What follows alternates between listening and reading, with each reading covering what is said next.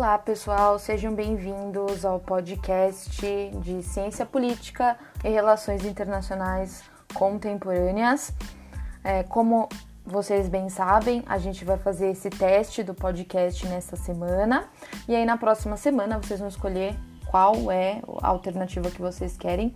Se vocês vão querer continuar com os podcasts ou se vocês vão querer continuar com a aula via Teams.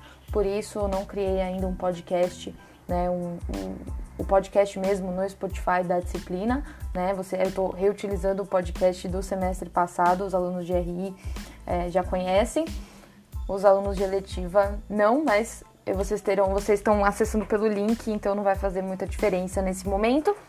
E na aula de hoje a gente vai falar de Maquiavel. Então, os slides já estão disponíveis no Connect. Eu sugiro que vocês abram os slides, eu vou guiando conforme eu for explicando a disciplina, a matéria de hoje, né? Desculpa. E vocês vão acompanhando então comigo, certo? Lembrando que encontro vocês ao vivo, né? Ao vivo no Teams hoje, às 19 horas. Mas é importante que vocês já tenham escutado esse podcast inteiro. Então, enquanto vocês forem escutando, pausem, anotem as dúvidas, para que nosso momento juntos no Teams seja bastante produtivo, certo? Então vamos lá. Estou no slide número 2, né? Começando aqui explicar o pensamento de Maquiavel, tá? Maquiavel, ele era, ele era um funcionário da, do, do governo, ele era funcionário, um funcionário político, né? Um assessor político na época que a Itália ainda não era unificada, né? A Itália foi unificada só em 1880 e alguma coisa, né? Inclusive o Brasil como um país independente é mais antigo que a Itália como um país independente. A Itália era toda dividida em microestados, né? Com várias tentativas de unificação, mas nenhuma bem sucedida até o século XIX. E Maquiavel, ele era então assessor de embaixadores uh, em e na, na época dessa, dessa Itália fragmentada, onde ele vai conhecer César, César Borgia. É, vou aqui já fazer um primeiro parêntese, sugiro para quem tiver mais interesse né, de conhecer um pouco a Itália dessa época, que assistam a série Os Borgias, uma série da HBO, altamente premiada, muito, muito bem feita. Se eu não me engano, tem alguma plataforma, seja Netflix ou Amazon Prime, em algumas, alguma delas tem, mas também dá para achar na internet, porque já é uma série que acabou já tem um tempo. Uh, e a partir do momento, né, então voltando, fecho parênteses, a partir do momento que o Maquiavel ele conhece o César Borgia, né, que vai ser um governante muito forte, que vai tentar unificar a Itália nesse período, né, a gente está falando do século XVI, uh, é, vai inspirar o Maquiavel a escrever O Príncipe. Porque aqui, né, gente, Maquiavel ele era oportunista. Não no sentido pejorativo da palavra, mas no sentido de que ele via uma oportunidade e ia atrás dessa oportunidade. Então, a partir de ver essa oportunidade, né, ele conheceu o César Borgia e viu, né, aqui tá ah, em português, né, mas falar o nome é Cesare Borgia. Ah, então, depois que ele conheceu o César Borgia, ele viu a oportunidade de melhorar a sua condição profissional, né? Aumentar seu salário, aumentar aí a sua condição é, como é, profissional mesmo, né? Como um assessor aí de alto escalão do governo. Então, o Príncipe ele é um livro que tem um intuito muito muito claro, né? Vender esse projeto de Estado, né? Esse projeto de governo para os Borges, certo? Então, uh, com o retorno né, dos Medici né, ao poder, ou né, portuguesado Médicis, ao poder em 1513, o Maquiavel vai ser exilado, né? Porque então Maquiavel estava tentando ajudar os Borgia. Daí os Medici vão chegar e ele vai ser exilado, né? Em 1513. E aí ele vai escrever o Príncipe, então, que antes era para os Borgia e agora ele vai mudar e vai escrever para os Medici. É claro, para quem tinha ali a maior chance de estar no poder e dar um cargo para ele, certo? Por isso que eu falo que é tão é uma propaganda, né? Uma propaganda do Maquiavel. E ele vai dedicar o livro, se vocês é, eu mandei para vocês já o, o livro é, o livro inteiro, né? Mas vocês podem abrir o começo do livro. Tem uma declaração maravilhosa para Lorenzo II, o Magnífico, que era ali o principal da família Medici na época. Estamos no slide número 3 agora. Né? Então, o que, que, é importante a gente entender da obra do Maquiavel, tá? É importante então ter esse contexto de por que, que ele escreve, com que intuito ele escreve, mas também para a gente é interessante por conta da teoria do Estado, né? Qual é a função do governo, como se deve governar, né? Como uma cartilha mesmo de passo a passo. Então a primeira coisa é que só quando se formam os estados, no sentido moderno da palavra, então a gente está falando dos estados modernos, aqueles que não são alunos de RI, talvez não estejam muito familiarizados com essa terminologia. Estados modernos são os países, tá? A gente usa estado para país em relações internacionais. Então são os países que surgiram, né, não a partir de, porque já tinham alguns antes, mas que surgem a partir da Paz de Westfália, que foram os acordos que colocaram fim à Guerra dos 30 anos na Europa uh, em 1648. Então, essa é uma data muito importante que todo aluno de RI tem que saber decorar e salteado. É, mas a partir desse tratado o, se cria um modelo de Estado que é o modelo utilizado até hoje. Esse modelo corresponde a três pilares. Um é território, são territórios, né? O território do estado, do país, ele tem que ser muito bem delimitado e as suas fronteiras têm que ser reconhecidas internacionalmente.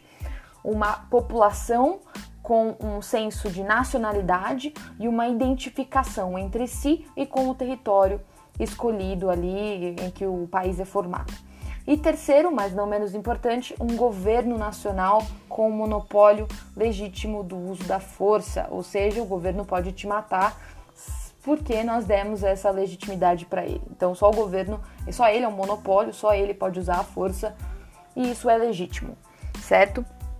Então, só a partir então dessa formação dos estados modernos é que se nasce a reflexão sobre o Estado, né? Então a gente começa a ter essa reflexão. Então Maquiavel vai ser um dos primeiros, né? um dos precursores. Nós vamos ver Hobbes também semana que vem, que escreve no século XVII. Tudo isso né, nesse período de formação dos estados. Uh, Maquiavel escreve um pouco antes da, de Westfália, né? A Westfália vai ser no século XVII, a gente está falando aqui de século XVI, mas já existiam estados modernos, né? Uh, só que eles ainda não eram padrão, né? Por exemplo, Portugal e Espanha foram os primeiros estados modernos do mundo que surgiram no século XV. Então, continuando aqui, né, no slide 4, né? Então, qual que é a teoria do Estado, né? Então, aqui já tem uma citação da página 13 do livro Príncipe, né, que introduz uma nova distinção entre as formas de Estado. Todos os estados foram e são repúblicas ou principados. Então ele vai fazer uma divisão, né, em que seriam então principados, aqueles que seriam monárquicos, então vão ter um rei ou um príncipe governando, né, ou serão repúblicas no sentido que é, são governos não ligados à monarquia.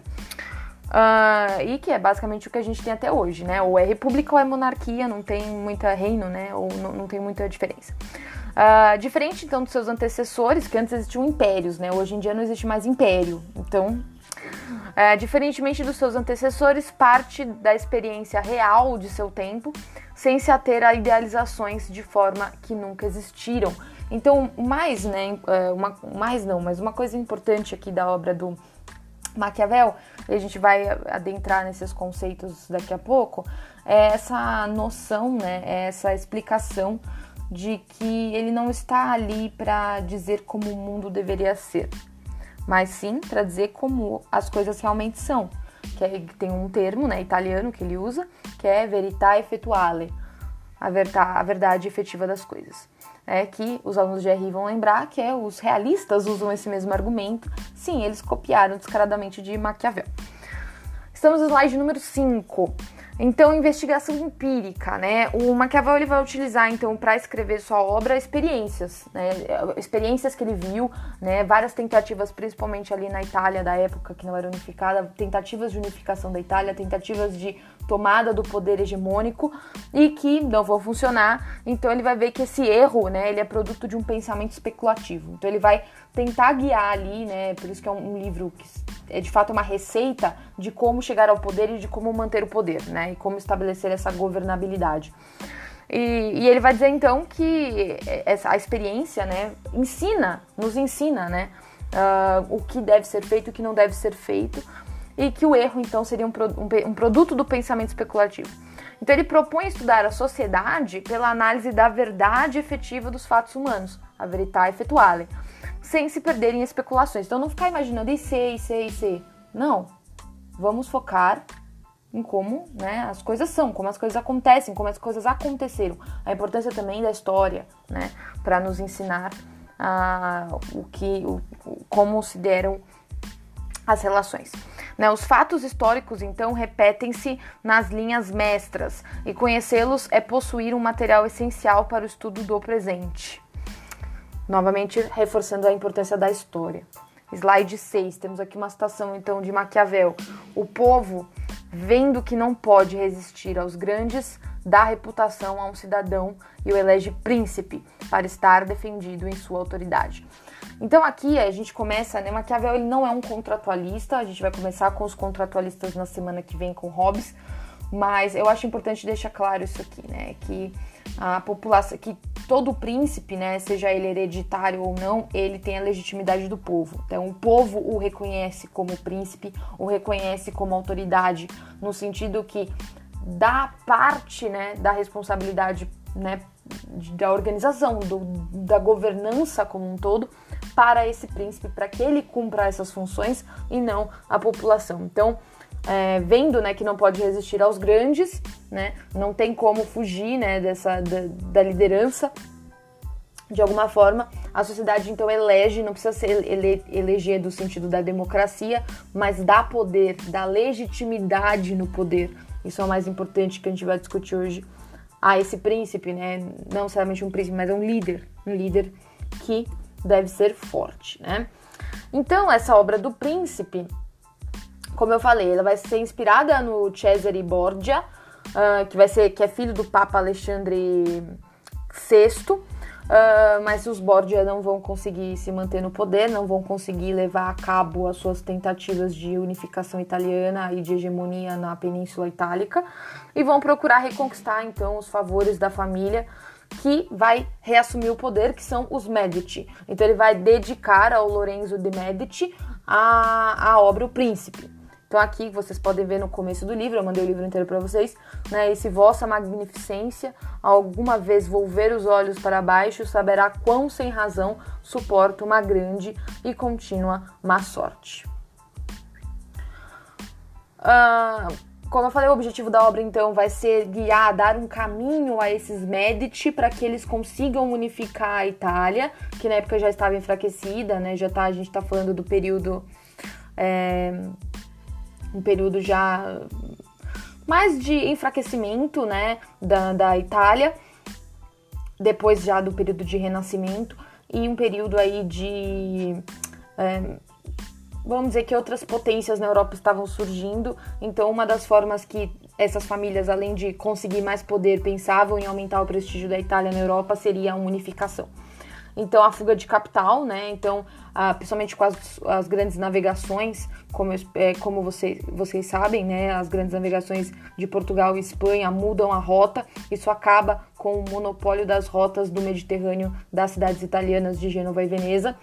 Então, isso também contribui para essa, essa queda, né? Para essa diminuição de prestígio italiano e ela é impedida de se libertar dos padrões medievais por conta da Igreja Católica. Então, uh, o Maquiavel quer, quer com esse livro dar o caminho para que os um, Medici consigam unificar a Itália e trazer esse prestígio, certo? Com isso, né, uh, como eu, eu falei para vocês, ele divide então os governos do mundo, né, dos países do mundo em dois, né, principados e repúblicas. Estou no slide número 9. Uh, ah, então ele vai dividir, ele vai dizer que então falando primeiro dos principados, né, os principados seriam dois: os principados hereditários, aqueles então que se passa o domínio de pai para filho, e os principados novos, que é aqueles em que o poder é conquistado por quem ainda não era um príncipe. Então, ele vai ser um monarca, mas ele vai, tipo, conquistar o poder. Então, imagina Game of Thrones, né? Então, os os, todos os regicídios que existem lá, então um mata o outro para até conquistar o trono, né? Então você vai conquistar o trono, você não vai herdá-lo, certo? Então seriam esses dois tipos de principado que Maquiavel irá reconhecer.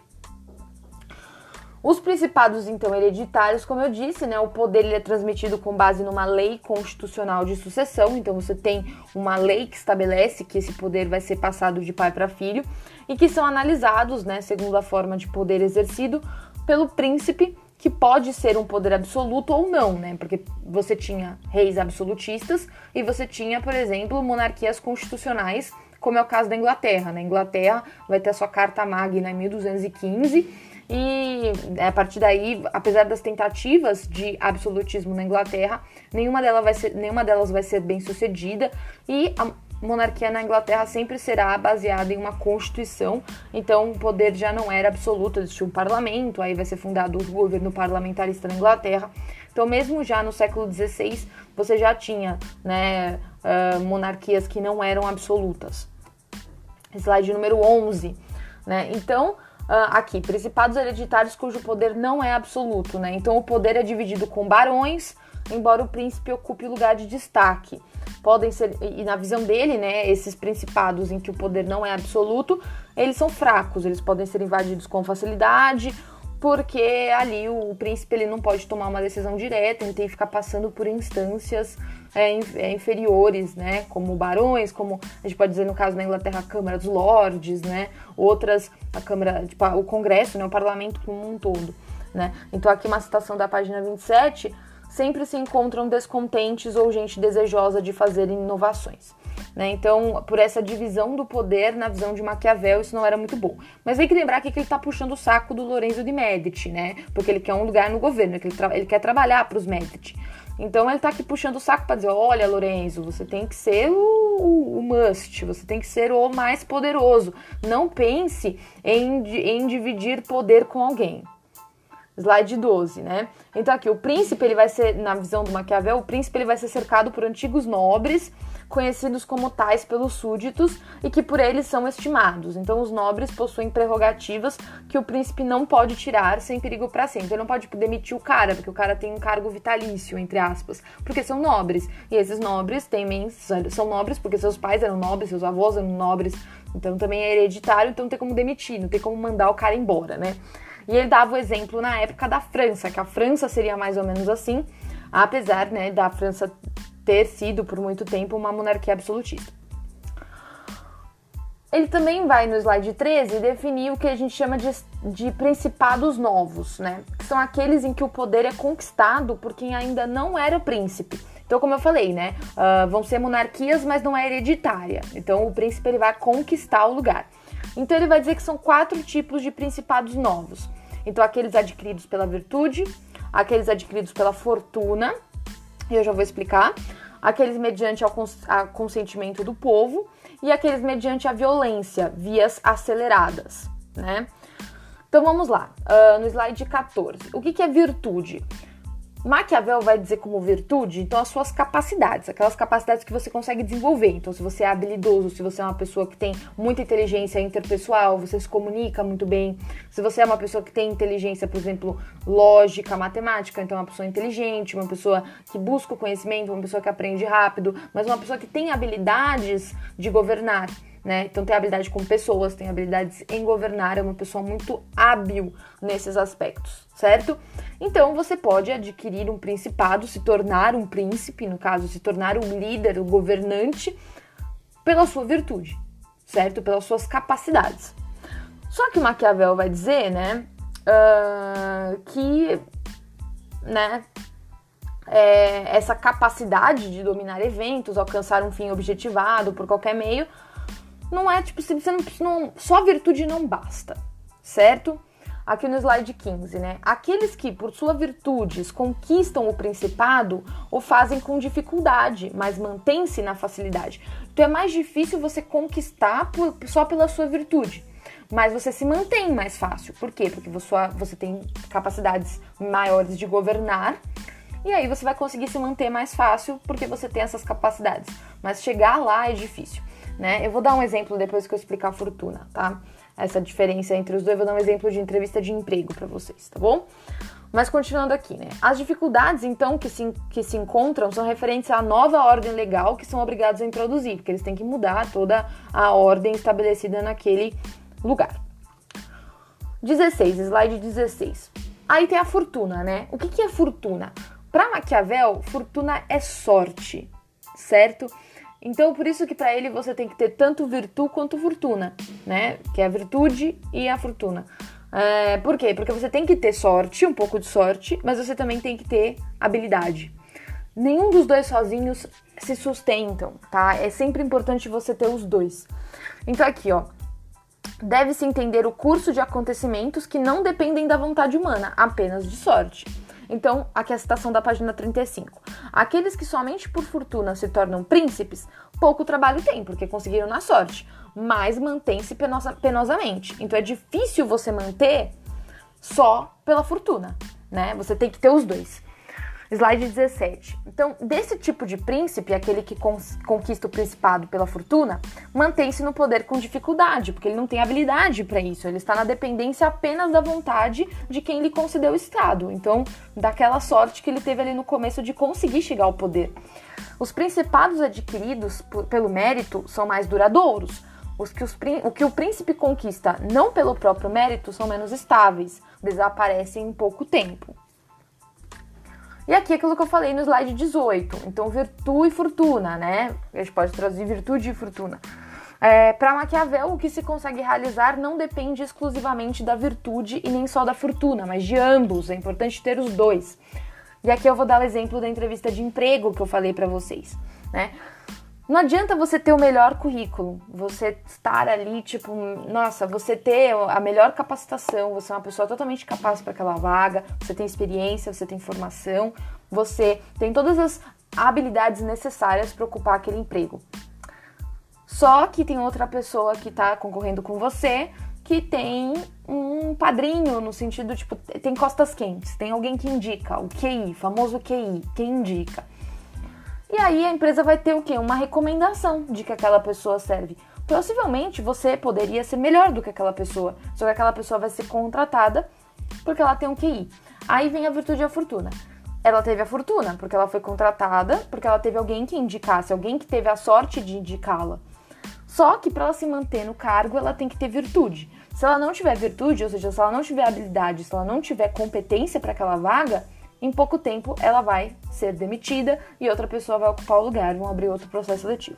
Então não adianta você ter só virtude, você ter o currículo perfeito, você ter todas as capacidades se você não tem fortuna. É meio estar no lugar certo na hora certa. E também não adianta você só ter fortuna se você não, você não ter virtude, porque aí você não se mantém no lugar. É basicamente isso que Maquiavel queria dizer nesse caso certo? Então, assim, o homem de virtude é aquele que sabe o momento exato criado pela fortuna, no qual a ação poderá funcionar com êxito. Aí tem uma metáfora de Maquiavel de que você tem que você tem que ter a virtude, então você tem que ter a habilidade e que a fortuna seria uma deusa e você tem que seduzir a fortuna para que ela é, tipo, te dê as regalias e você com a virtude você consiga mantê-las. Importante, né? Aqui a frase famosa que atribuem a Maquiavel, mas não é dele, tá? Então podem ler o, o príncipe inteiro, vocês não vão achar essa frase. Dos fins justificam os meios, tá? Maquiavel nunca disse isso, tá? O que ele vai dizer, né, é que nas ações de todos os homens, o que, importam é o, o que importa é o êxito. Então o príncipe deve vencer e conservar o Estado. Os meios uh, que empregar são louvados por todos, serão louvados por todos. Então, não é que os fins justificam os meios, mas que ele tem que manter, manter-se no poder, ele tem que manter uma ordem interna ali para governar. E para isso, né, ele precisa, uh, os meios para isso serão louvados pelos demais, caso ele tenha sucesso. Então nota-se que os meios são os empregados com a são empregados com a finalidade de manter o poder. Não se trata de uma finalidade qualquer, então não é qualquer fim, e sim manter o poder. Slide 20 ser amado ou temido, né? Então Maquiavel também vai ocupar-se ocupar dessa temática, né? Uh, basicamente em todo o capítulo 17, uh, tem, vocês têm a obra inteira que eu disponibilizei, que é da crueldade e da piedade. Se é melhor ser amado ou temido. Então, Pode um príncipe ser amado ou temido, mas nunca de forma alguma odiado. Então, não é que é preferível ser temido do que amado. Maquiavel também não vai dizer isso claramente. O que ele vai dizer é que hum, você pode ser temido ou você pode ser amado. O que importa é você não ser odiado. E que o príncipe ele, né, não pode se importar com as conspirações se ele é amado pelo povo. Então, aqueles que tentam tirar ele do poder, se o povo ama ele, ele vai estar seguro. Slide 21, né? Então, sendo difícil ao mesmo tempo reunir ambas as qualidades, Maquiavel vai dizer que é mais seguro ser temido, não que é preferível, mas que é mais seguro. Por quê? Os homens hesitam menos em ofender aos que se fazem amar do que aos que se fazem temer. 22. O príncipe e o povo, né? Então, a, o príncipe deve, antes de mais nada, procurar conquistá-lo, conquistar o povo, né? No seu capítulo 20 do livro, ele vai dizer que a melhor fortaleza que possa existir é não ser odiado pelo povo, novamente aquilo que eu já tinha dito, pois nunca faltam é, aos povos rebelados príncipes estrangeiros que desejem ajudá-los. Então, se ele for odiado, vai aparecer outro que vai tomar o poder. Né? E, então, é sempre preferível que você seja ou amado ou temido, tá? Mas nunca odiado. E finalizando no slide 23, né, qual vai ser a sua a contribuição do Maquiavel? Então, o que, que vai ser importante, né, e a gente vai continuar essa discussão mais tarde.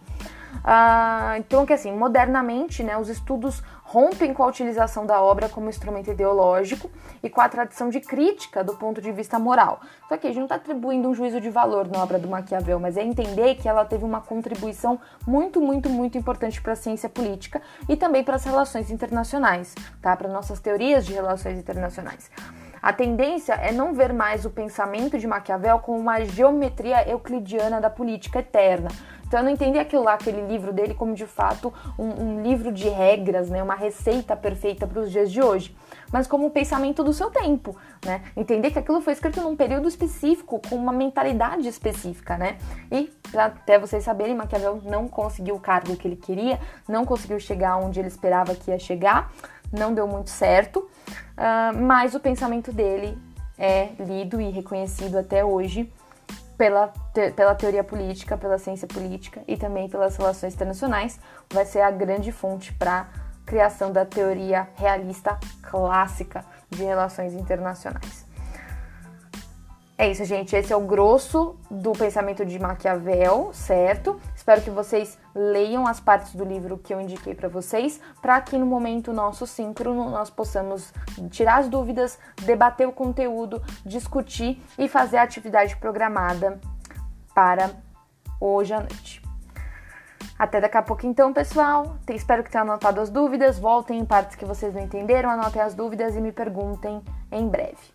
Até lá!